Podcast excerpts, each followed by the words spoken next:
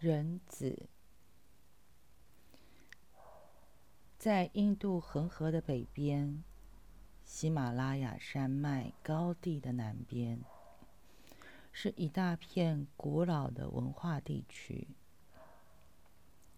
这里散布着许多小国度，其中一个特别文明、特别有礼教的王国，叫做川延库斯雅。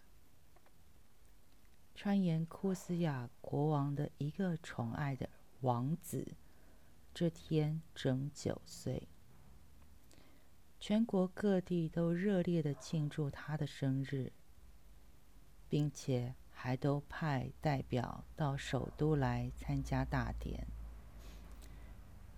这天早上起来以后，小小的王子就比他父王的哪一位老臣？责任都要大了，因为他今天正式受封为太子，将来这个王国就要归他治理。川延库斯雅的规矩是，被选为太子做储君，并不见得一定是国王的头生，而是他们认为天资最聪明。性情最温和，身体最健康，容颜最端庄的一个王子，如果到九岁还没有被选，就不会被选入了。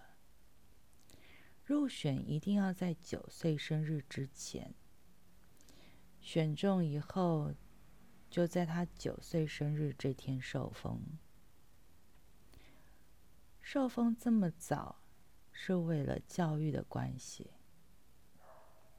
九岁以前，王子的先天资格就都可以看出来了。受封之后，便可以开始后天的教育。早早定出名分来，更可以免掉争位的问题。若是太子有了个山高水低，就再从九岁以下的小王子里面挑选一位新太子。这天一早，小王子就起来，由侍候的人给他披了典礼时要穿的铝金的衣服，把头发束在顶上，把袖口用金镯子箍着，在脚踝上。用银带子系了裤腿，在他手上戴了戒指，耳上戴了耳环。他们脚上是不穿鞋袜的，只把脚心用胭脂匀细了染成红色。就这样装束好了，王子就由大臣们带着。贵妇人们陪着，一处一处拜神祈祷。母亲王后这天不露面，只在后宫由宫女侍候。因为儿子已经九岁，由母亲把他交了出来，给了国家了。头一天的晚上。他向母后拜辞之后，就搬出宫来睡了。今天的仪式就都与生母无干。川延库斯雅境内神庙非常之多。今天祈祷与平日不同，不是王子到庙里去，而是各天地。众神奇都来到王宫来受礼。这天就有老国王做主人，在宫前全城都可以望见的高台上，按了各神的方位，用竹架搭好祭台，用各色的绸缎扎成寺庙模样的格子。里面供了各寺庙送来的神像。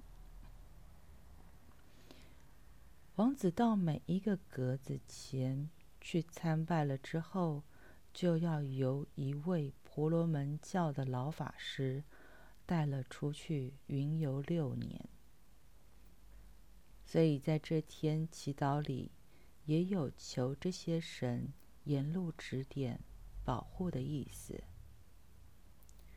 这六年的时光，王子隐姓埋名，把太子称号也留在宫里，只扮做一个小僧侣的样子，随了师傅到处历练增长见识，受他的教诲，到了十五岁生日才回来。这样，这半天的祈祷便是这六年教育的正式开始。为了这半天，宫城内外各地寺庙至少忙了半年。宫里到了行礼的时候，宫女们簇拥着王后登上一个高阁。母亲在儿子的喜庆的日子，只能远远的用泪眼望他那稚小可爱的身形。随了大臣，随了法师行这么重大的典礼，母后曾从这楼上也看见全城热闹的景象，到处都是人。尘土飞起来，直到半天。他从这里看到自己的孩子，随了老法师走后，要等六个年头才能再见他的面。小王子在各祭台前都行过了礼之后，老法师就由父王恭恭敬敬的请到。这高台中央的一个方坛上，老法师正式接受了这个教育太子、保护太子、同责罚太子的责任与权利，有也就在坛中央平平稳稳的坐了下来。大臣们、贵妇们。随在父王身后，看着父亲领了他的孩子，直到方坛前面。在这个仪式中，老婆罗门法师要当了王子的父亲，面对了宫廷内外及全国的子民，在各神明的见证之下。受王子这第一课，他坐在坛上，小王子拱手站在坛下。他开讲的声音真是洪亮明朗，小王子恭敬听着的神气，却只是任何一个可爱的乖小孩的样子。我教你做太子的第一课是分辨善恶。六年后，我要教你做太子的最后一课，也还是分辨善恶。听的人都为这小王子庆幸，为国家庆幸，为自己庆幸，因为他们的王子。有这么一位圣智的老师来教育他，这个好消息就在人群中从近处传到远处，全城、全国都为之感动。小王子恭敬的接受了法师的教诲，拱手。站在坛前，静候着。这时，父王捧了一把长剑，走到坛上，交给法师。法师接了，闭上眼睛祈祷祝福之后，就把长剑赐给王子。小王子受接了剑，就正式成为太子了。肃静的观礼群众就一起喝起彩来。太子带好剑。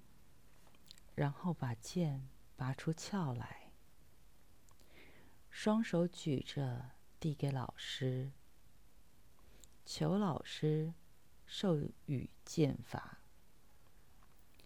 老婆罗门站起来，把剑接在手中，走到坛正中的前面站定。他提起嗓音，向大众宣称：“他现在要传授给太子的剑法是亘古不变、世代相传的分辨善恶的剑法。”说着，就两手执剑，高高举在头上，做好预备的姿势。他沉静了一时之后。慢慢两足分开，站定，然后忽地把剑在头顶猛力自右向左抡了一个大圈，然后左踢起左足，同时身子半向左转。这时把左足用力向下一顿，足才落地。剑。也就劈了下来，两腿是半曲着，平稳的为身子做了一个端正的肩架。剑下的又快又沉着，人人都听得见风声。他劈下剑来的时候，腹下运足的一口气也就自口中吐出来。哈！然后他又站直，又正面，又轮剑。这次轮剑自是自左向右，举的是右足，劈的是右面。哈！最后第三手。还是两只手把着剑，可是不轮，只是其快如风，直上直下。先小劈两下，把目标比准，然后双足跳起，正面当中直劈下来，怒目大喝一声：“哈！”大家仿佛看见他把罪恶一劈为二。太子仔细把剑法记在心里，法师就把剑递回给他。他双手把剑高举头上，这剑这么长，这个孩子的身材气力都小。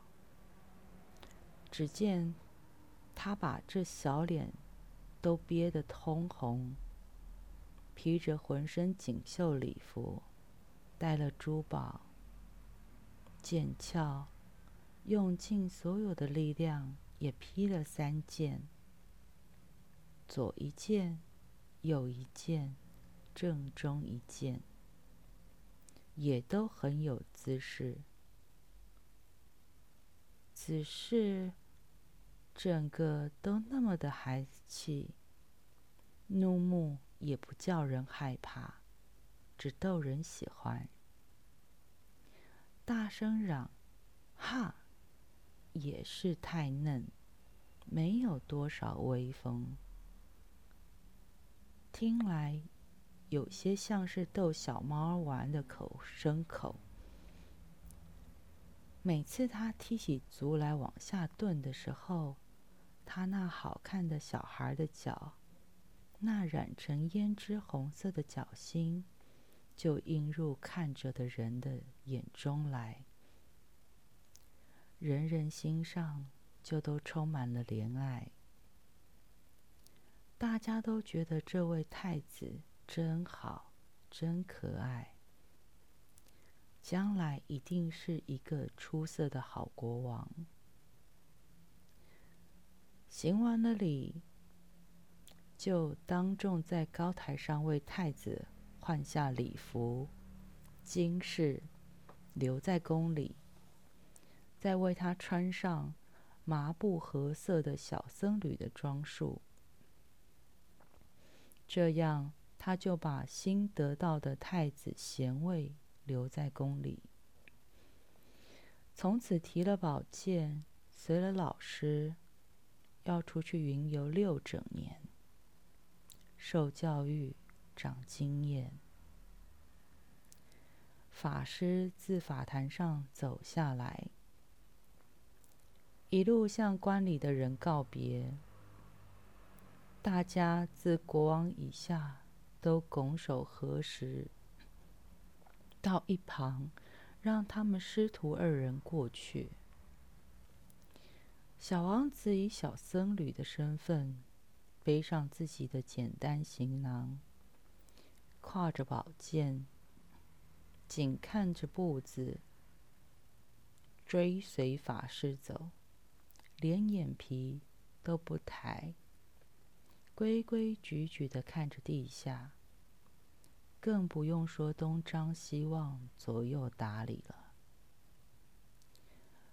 观礼的川岩库斯雅子民看了他叹息，心上为他祈祷。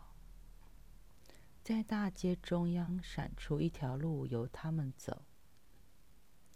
女人们、小孩子们就把鲜花。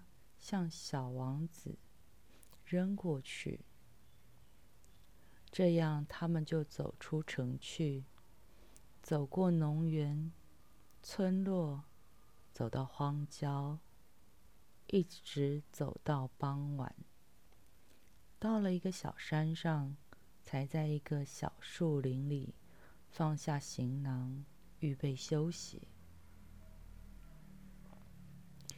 老婆罗门法师教小王子，先把坐乳在地上铺正平，然后就把打坐的规矩教给他。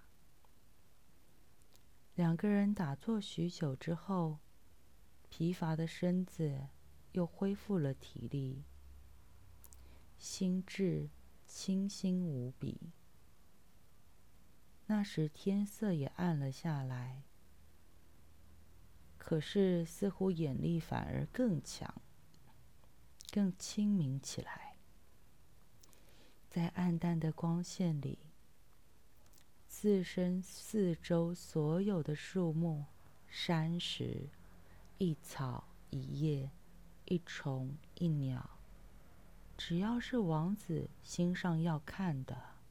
就看得清清楚楚。这样，小王子又随了法师静坐了好久。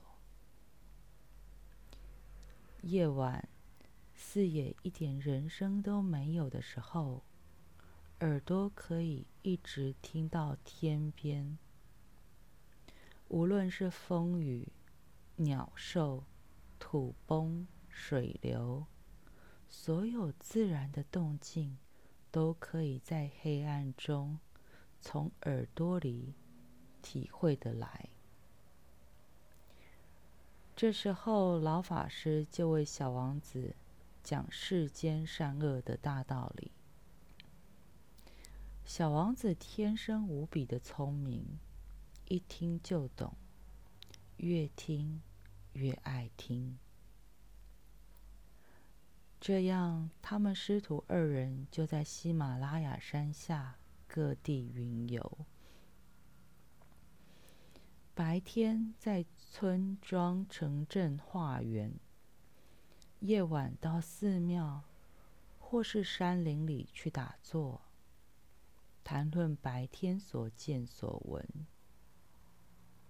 或是由老法师讲道，王子恭听。在他们云游的路程里，也常常遇到别的法师带了小僧侣，挎了剑，背着行囊走路。他们只合十，扶手打个问讯。也不交谈，更不结伴，因为六年的时间虽不算短，可是要学习的科目、记忆、经典实在太多，每天一早一晚都要传授，没有功夫与陌生人交朋友，更怕被人认出。这小王子是云游的太子。早上是学剑法的时候，没有几个月，小王子的剑法已经很见进步，他的喝声已经开始有威严，也听得远了。这样，他们就要走进深山里去修炼。不愿被人听见。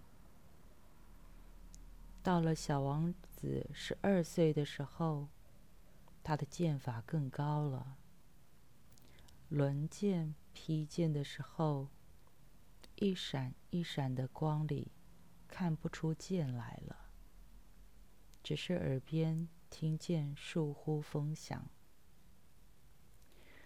这时老法师心上有了隐忧。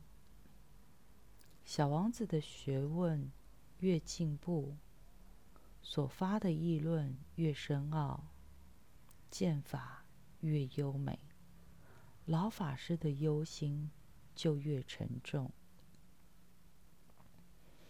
小王子把人生与哲学融汇成一体，深知与宝剑混成一体。言语、思想与天地万物自然变化合成一体。越学习越爱学习，也就是越进步的快。老法师无时无刻不为这绝顶聪明的学生担忧。他觉得这个小学生经典学得好。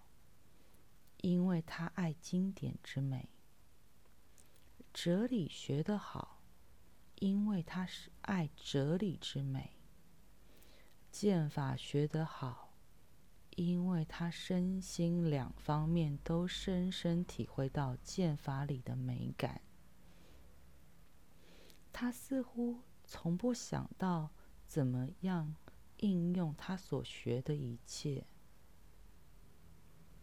老法师是一位极好的教师，他从这时起就特别在他的教教授里看重分辨善恶之美。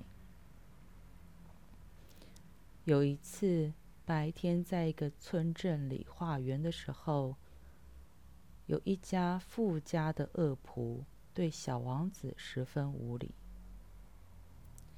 小王子谨守出家人的规矩，不但一点不愉快的表情都没有，连一点不愉快的心情也没生。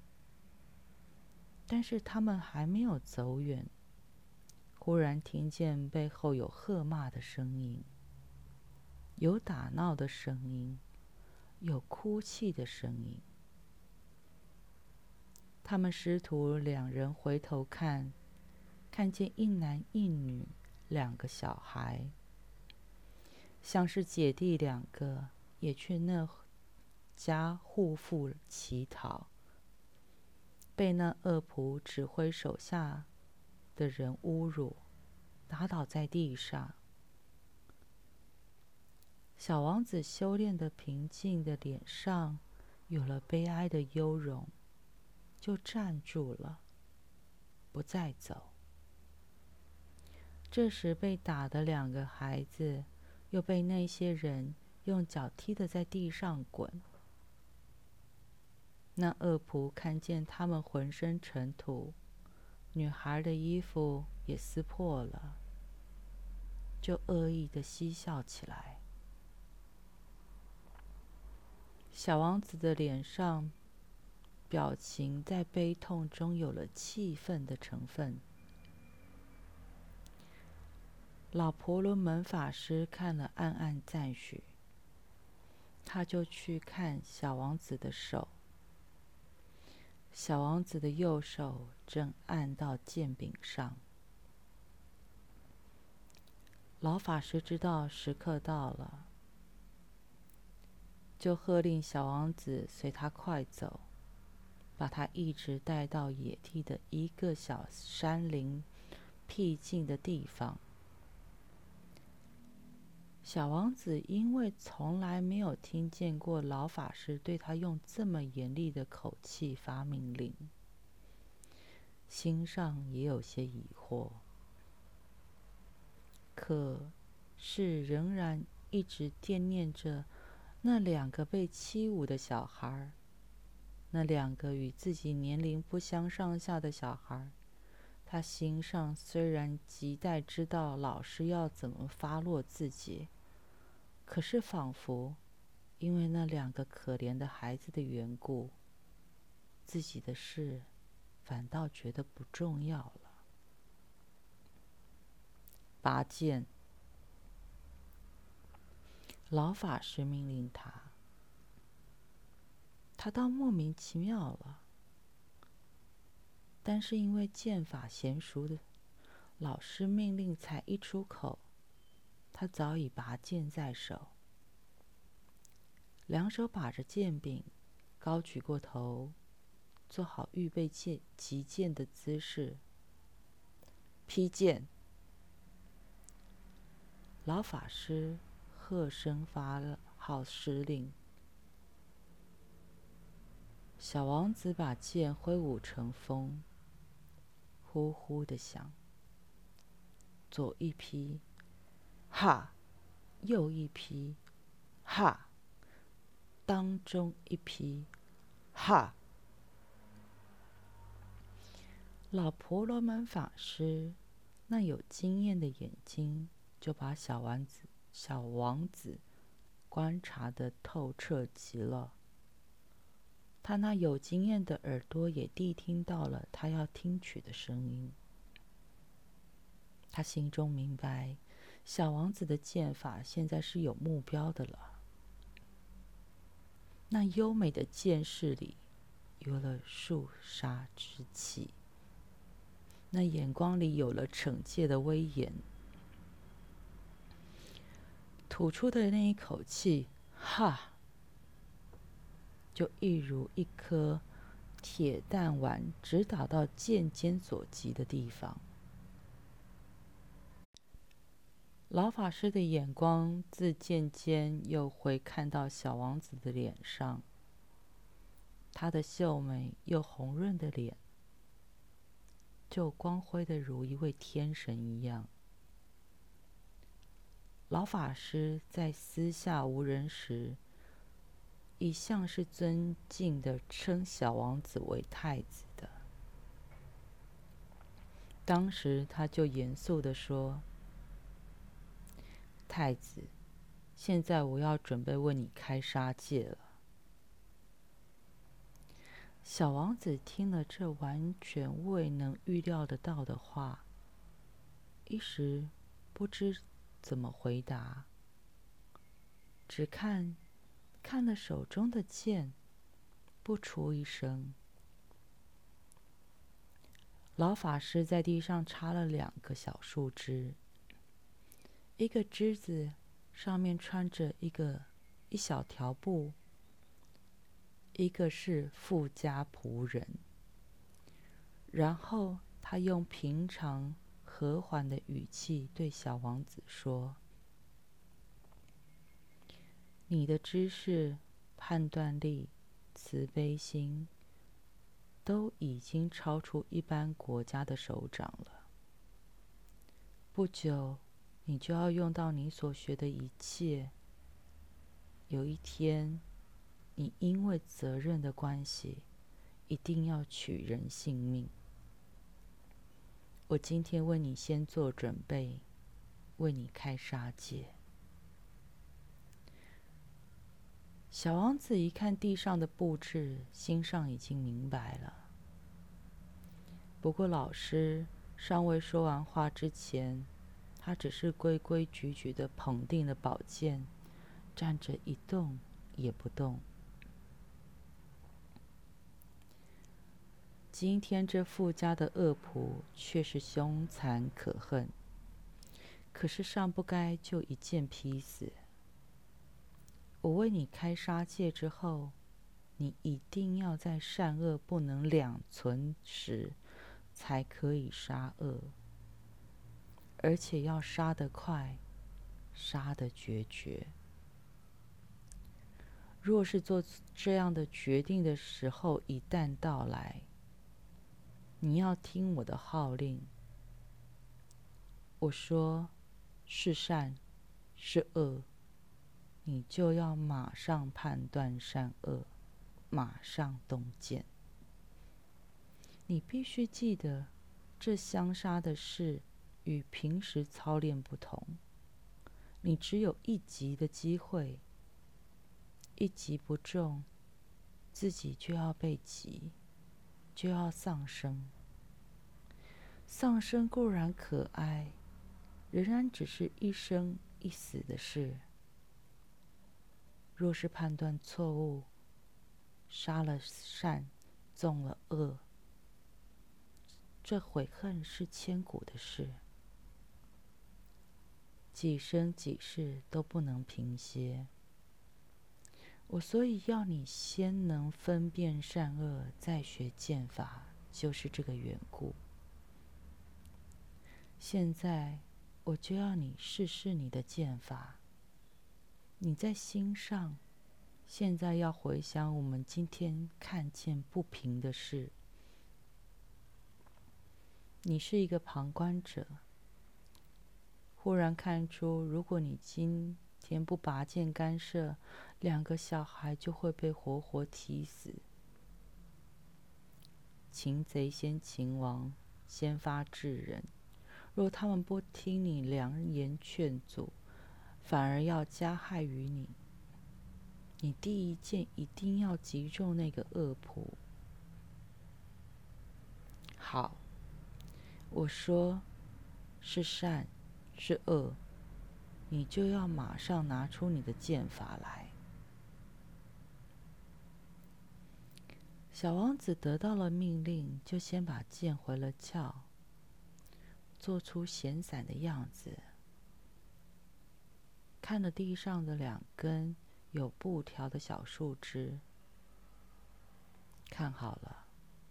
老法师说：“现在哪个是善？”哪个是恶？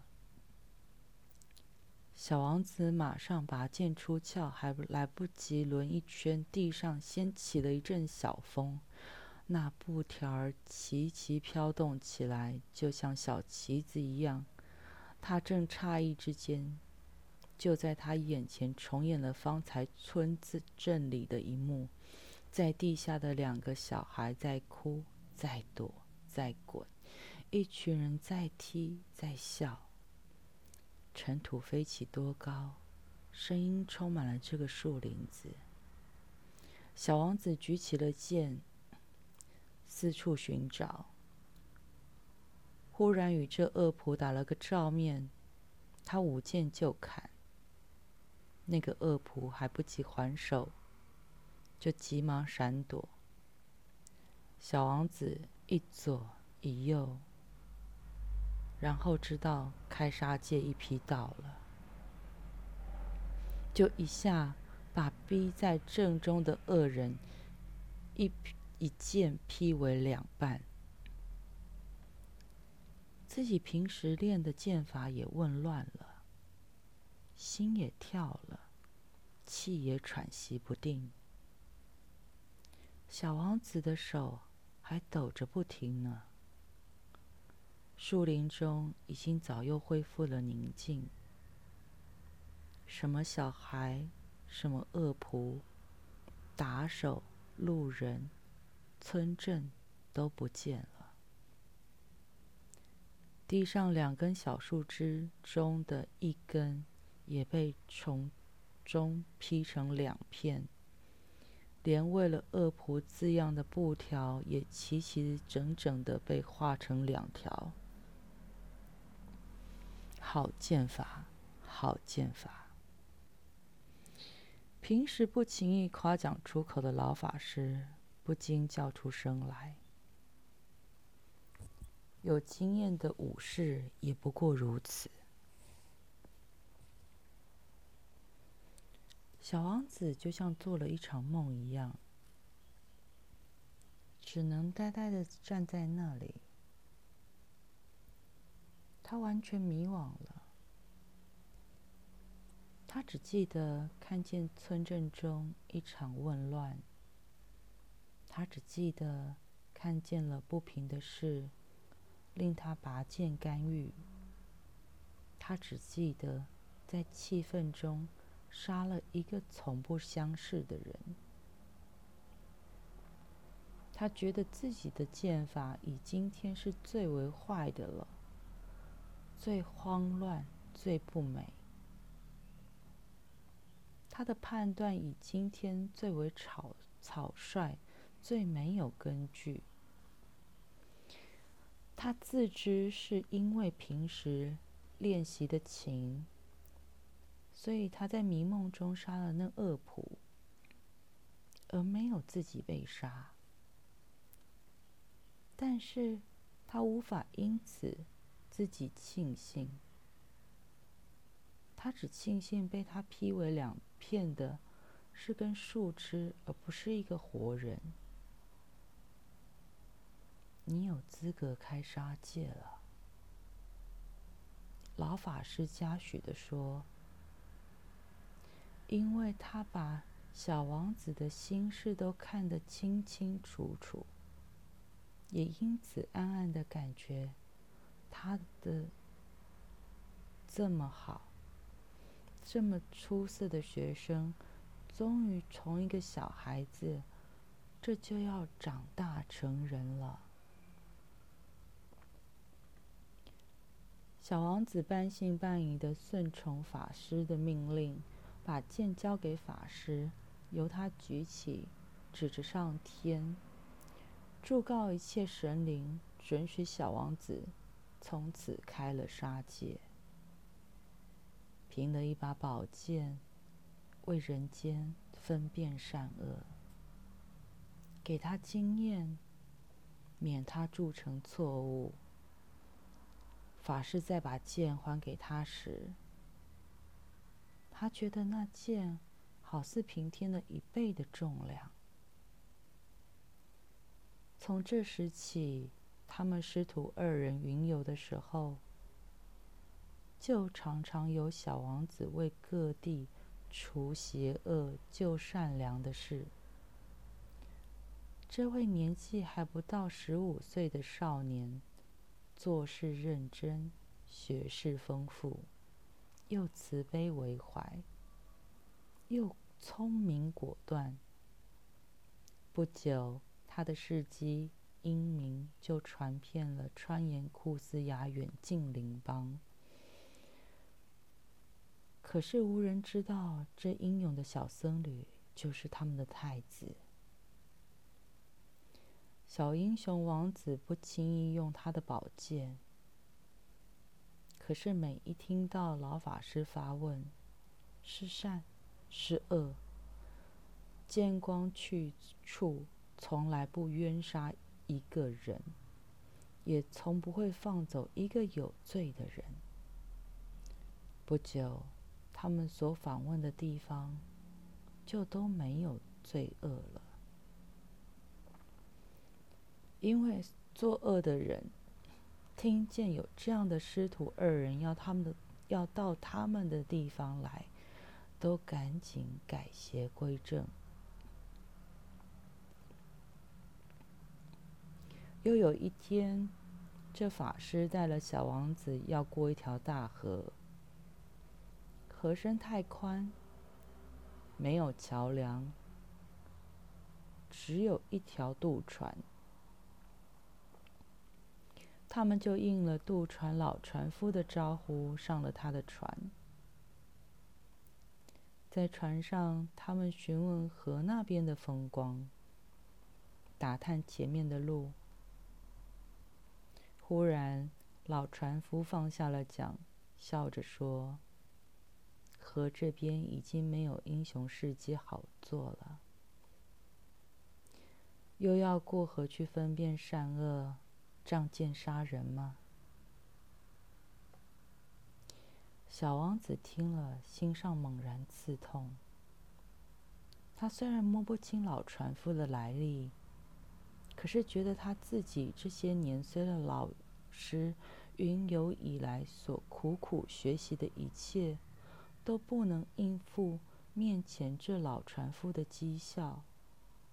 他正不知如何回答是好。老船夫又说：“因为你，人间已经没有罪恶了。过了河那边，就是阴间。阴间的事与人间完全相反。你还能分辨善恶吗？阴间的生就是死，死就是生，善。”就是恶，恶就是善。小王子听了不能懂，也不甚相信。他回头去看他的老师，老婆罗门法师，不知道在什么时候已经沉沉熟睡了。小王子有一点惊慌，再回过头来看老船夫。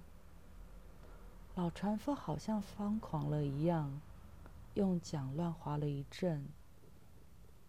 船夫在大河中的中央打了好几个旋桨，小王子就迷失了方向。老船夫一面划一面大笑，问小王子说：“你们要到河的哪一边去？”你看，这两岸都一样的荒野，有什么不同？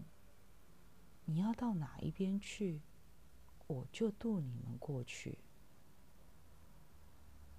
小王子赶紧向两岸细看，居然真的是一样的荒凉，找不出来一点来时的记号。老船夫还是笑着。不等小王子在心上判定他是善是恶，是指点迷津的神仙，还是引诱修行人的魔鬼，就跨到船舷外面，溜进水里不见了，连桨也没有给他们留下。小王子独自对了这大河里的滚滚流水。守着酣睡的老师，想自己的心事。不久，他也沉沉睡去。睡梦中，手还紧紧的把着他的宝剑。睡梦中，他还左一批，右一批，当中又一批，斩灭了不少比较容易辨认的恶魔。醒来时，师徒两个发现自己所乘的渡船，不知在什么时候，顺水已经漂流到川沿库斯雅国境里来。两岸都是家乡的风光，来往的人也都说的是家乡的方言。他们就上了岸，向人打听，才知道自己漂流了不少时候。这里大家都已经在热烈的准备为小王子庆祝还朝和庆祝十五岁生辰的典礼了。他们计算一下路程，知道可以按时赶到，就一路不再耽搁，在生日的前一晚赶回首都，在郊外的一个高岗上安顿下来，预备次日早晨按时入城。城里因为明天的重要典礼，已经是热闹非常。灯火在黑暗中照明了半边天，把升在空中的香烟映成白茫茫的一片，笼罩在都城四郊，就像云霭一样。庆祝的焰火就在这一片白雾似的。烟云里明亮着，一阵一阵喜庆的音乐也从这里照明了烟云里，微风吹送过来。师徒两人旅行了六年，也都疲劳极了。听见城中的音乐，远远望见人群。望见灯火，望见宫殿及殿前的高台，就感动的泪水不觉流出眼眶来。他们在高岗上打坐，忘了路上一夜不断流进城去观礼的行人，忘了城内的夜景。他们两个一夜都不曾合眼。小王子似乎觉得六年光阴过得太快，有问不完的问题。老法师却似有心事那样，不像往常那样一一解答。小王子好几次想起这情形。有点像是在渡船上那样，正是他需要老师的智慧的时候，老师偏偏昏昏睡去。他想要问老法师那次为什么会在船上忽然入睡，又想问那渡船是什么船，那老船夫是什么人，那条河是什么河。可是，又不敢问。老婆罗门法师似乎是觉了出来这位年轻王子心上的疑问，但是他没有向他解说。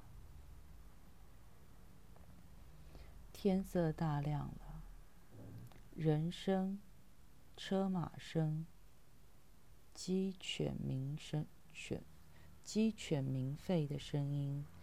他们参加了入城的行列，杂在乡下人里，其他的云游僧侣的队伍里，随了示范商旅、妇人、儿童、军人、工匠，那些带了各种行头、货色、工具、行囊的，一起涌进城里。他们进了城里，一直不停。一直挤到宫门外的高台前站定。小王子的生辰时刻到了，宫里鸣放了连珠的一声声大炮，打在半空中，一下空中充满了烟，人们的鼻子里充满了硝石燃烧的气息。就在这热闹声中，小王子随着老师，一步一步走上石阶，到高台上。大家看见了那背的行囊、配了宝剑的少年，才知道当年离乡远游的那个娇小的孩子，现在已经长大，已经顺利。完成任务，回到他们之间来了。欢呼的声音，锣鼓音乐的声音，鼓掌的声音，像是一波未平、一波又起的浪潮，穿越库斯亚的城都城，就像是一条小船，在这浪潮里荡着。台上的一切都由老法师指挥，连小王子的亲生父母都不能随便走进来拥抱他们久别的爱儿。宫内的侍姬捧了太子的衣服，金氏也只能静静的在一边等着。大臣、军、将、护卫站得更远。小王子穿的简朴的僧侣装束，由老法师把他安放在方坛中央坐下。老法师自己这次反而站在台下坛下，大家看他要发言了，就都安静下来。几千几万人群里，连小孩的哭声。都没有。川沿库斯亚王子受封为太子后，依礼仪规定去云游六年，现在已经平安回到都城来了。老法师缓缓地说：“有一位小僧侣的英名事迹。”早已经在我们回到家乡以前传到国里面来。你们听说的那一位仗了宝剑到处除害的少年僧侣，就是你们的太子。这时，高台上下所有的人更热烈的鼓掌欢呼起来。太子。的这一把宝剑，现在已经带回国来了。他分辨善恶的剑法已经没有敌手。现在这无敌的剑法也随着他回来。祝他为国家的福利而勤劳。大家听了，就又是一阵欢呼。太子。老法师转过身去，对小王子说：“拔剑。现在我受你分辨善恶的最后一刻。”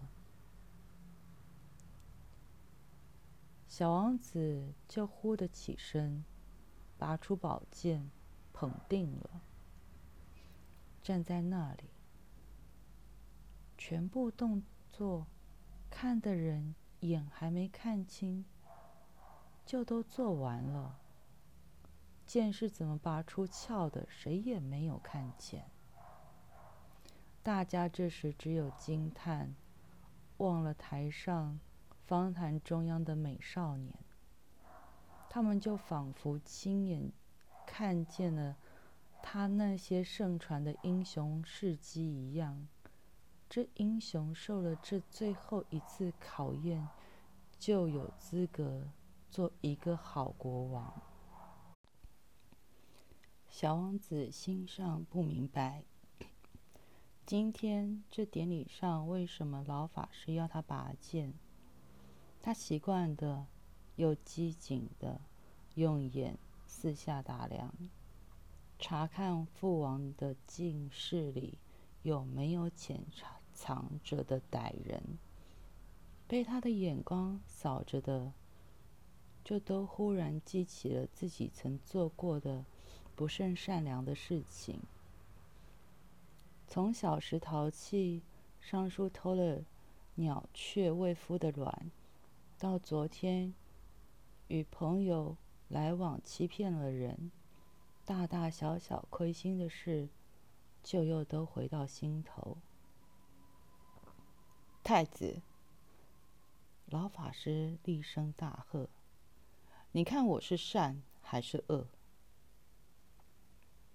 小王小王子大吃一惊，台上台下的所有人都惊呆了。小王子把定了剑，向坛下细看。老法师身子左右一晃，忽然分成两个人，一样高矮，一样胖瘦，一样年纪，一样牲口，穿了一样的法衣，脸上长着一样的胡须。你看我是善还是恶？你看我是善还是恶？两位老法师齐声高喊，他们一边喊一边跳动，就在坛前，就在高台上乱成一片。小王子左看右看，他努力要找出一个差别来。他仔细的打量，他知道这两位法师一定是一善一恶，可是。就是怎么看，两位都是完全一样。小王子剑高举着，就是劈不下来。你看我是善是恶，我到底是善还是恶？他们的嚷声更大了，跑跳得更快，也更急躁了。小王子心上记得他的老师为他开杀戒时说的话：“你只有一击的机会，一击不中，自己就要被击，就要丧生。”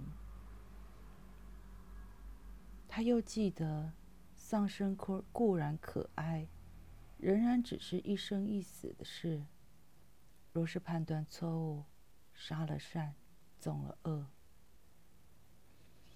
小王子的回忆还在脑中起伏，两位跳动的老法师忽然跳到一起，又并成了一个人。他一步窜上毯去，劈手自小王子的手中夺下宝剑，双手举剑过头，轮一下向左一劈，哈；向右一劈，哈。然后直上直下比了一比，谁也拦不及。小王子也躲也躲不及。老师，老法师就又严厉又慈悲的大喝一声：“哈！太子，你去了吧！”他一剑把太子劈成两半。整个台上台下，全体庆祝典礼中，典礼上的人中，只有老法师自己知道，这位才华盖世的太子，终究不是，是不宜做国王的。老法师教了他六年，最后，还是承认教育失败了。太子尸身不倒，不流血，只自坛上慢慢升起，到了半空，合成一个打坐说法的姿势。大家望见他，双手合十，向四方膜拜，然后又俯身拜谢老师。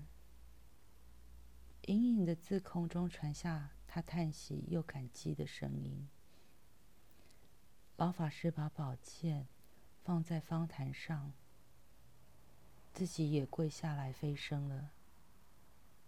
子的弟子祈祷。所有看见这个奇迹的人，自太子的父母，亲到太子台下的人民，也都跪下来，随着祈祷。成了佛的太子就慢慢升高，一直升到看不见了。